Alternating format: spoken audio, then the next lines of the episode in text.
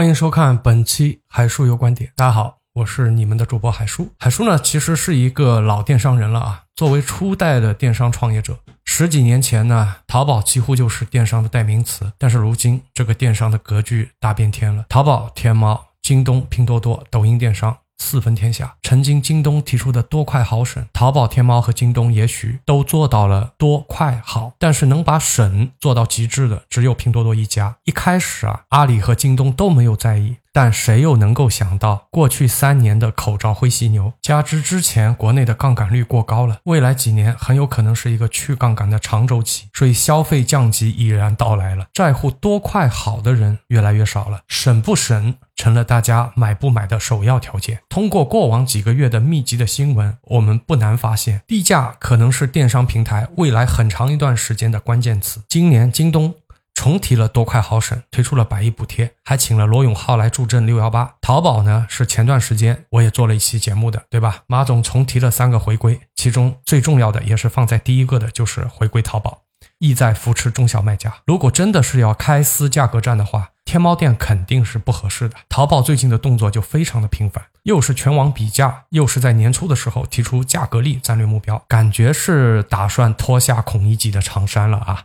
好歹淘宝之前也是电商大哥嘛，对吧？现在也不管了啊，他打算脱下长衫，下场跟拼多多去扳扳手腕了。对了，还忘了一个快手啊，快手呢现在也是不端着了啊。不过快手从来就没端过啊，他直接喊出了低价好物，非常非常简单直白，对吧？这种简单直白的 slogan，老铁们应该是很喜欢的。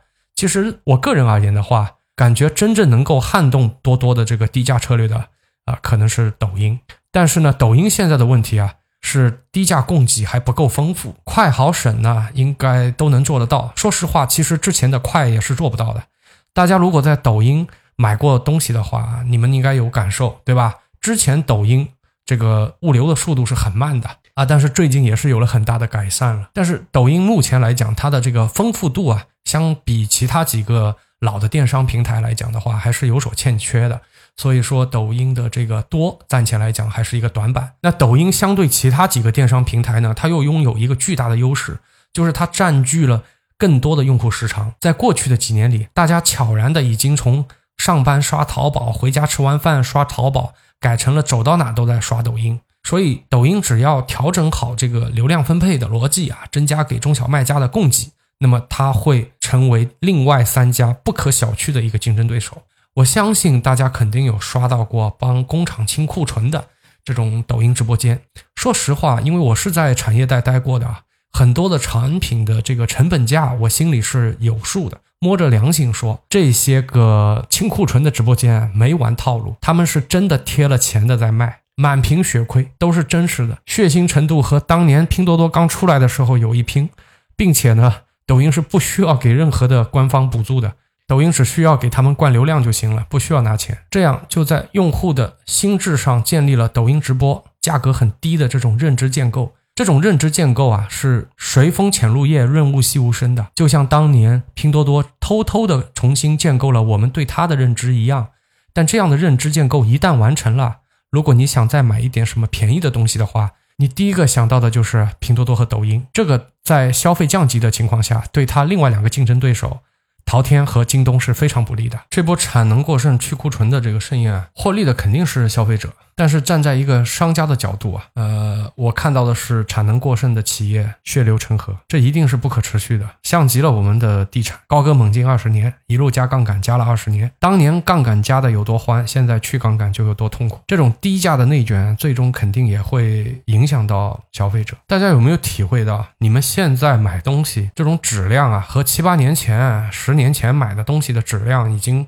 不可同日而语了。前段时间啊，我们江浙这边梅雨季嘛，所以地下室非常的潮湿啊，一定是要开除湿机的，不开的话，这墙上全是水。但是好巧不巧，就在梅雨季这几天，家里那个除湿机坏了，罢工了，所以不得不赶紧的又到网上去买了一台。上一台呢，我是在七八年前还是六七年前买的，具体我不太记得了。当时大概是花了我两千大几百块钱，现在买的一台新的呢，品牌是一样的，型号呢之前那台是停产了，呃，感觉的大小啊、功率什么的差不多啊，价格呢比现在大概这这个便宜了三分之一。我还以为我捡了个大便宜啊！但是兄弟们，当这个新的厨师机拿到的时候啊，开始工作了以后，它那个除湿效果的拉胯真的是肉眼可见啊，绝对是有差异的啊！除湿效果降低了一半都不止。平时差不多两三个小时能够抽出来接近一箱的水啊！我就我之前坏掉的那个七八年前买的那个抽湿机，差不多。现在买的这个新的啊，它得抽七八个小时才能够。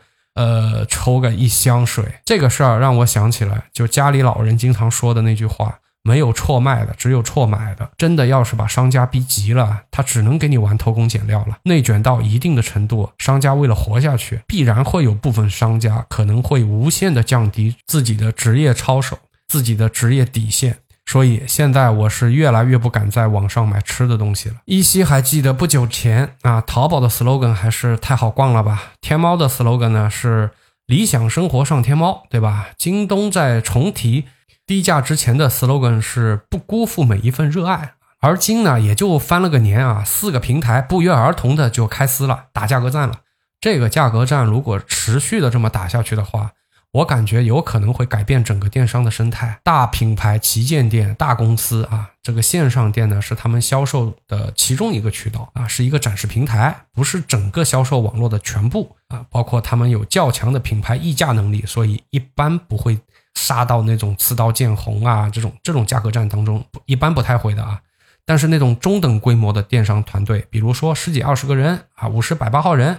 啊，这种团队在持续的低价的这种价格战中，一定会折戟沉沙很多。而能力非常强的这种单兵的这种特种兵商家，就是那种小微商家，终于等来了春天。由于小微的个体商家可以把成本压榨到足够的低，往往在行业寒冬的时候啊，更能挨啊。多数呢可以活下来，苟下来就还有机会。等到行业复苏啊，就可以再赚一把了。任何行业啊，任何的经济，它都是有周期的。我们经历过了高峰期，繁华喧闹，现在也要忍受一下低谷和难熬。经常会有些人问我啊，就是说现在去做哪个平台好？我个人的建议啊，啥都做。现在呢，尽量避免去买量啊，尽量 用内容去换量。这样的低价行情下买量，基本上是不太会盈利的啊。很难盈利，除非你是比较特殊的商品啊。内容换量呢，就简单粗暴了，全平台投放，压缩自己的成本，守好自己的子弹，不要大傻逼啊！不要一口气把手上的牌全部打完，做好过冬的准备，耐心的提高自己做内容的能力和效率。记住，效率也很重要啊！熬下这一轮的行业周期低谷，才有希望看到后面的未来。希望大家都好运。我是你们的老朋友海叔啊，今天呢就和大家分享到这儿。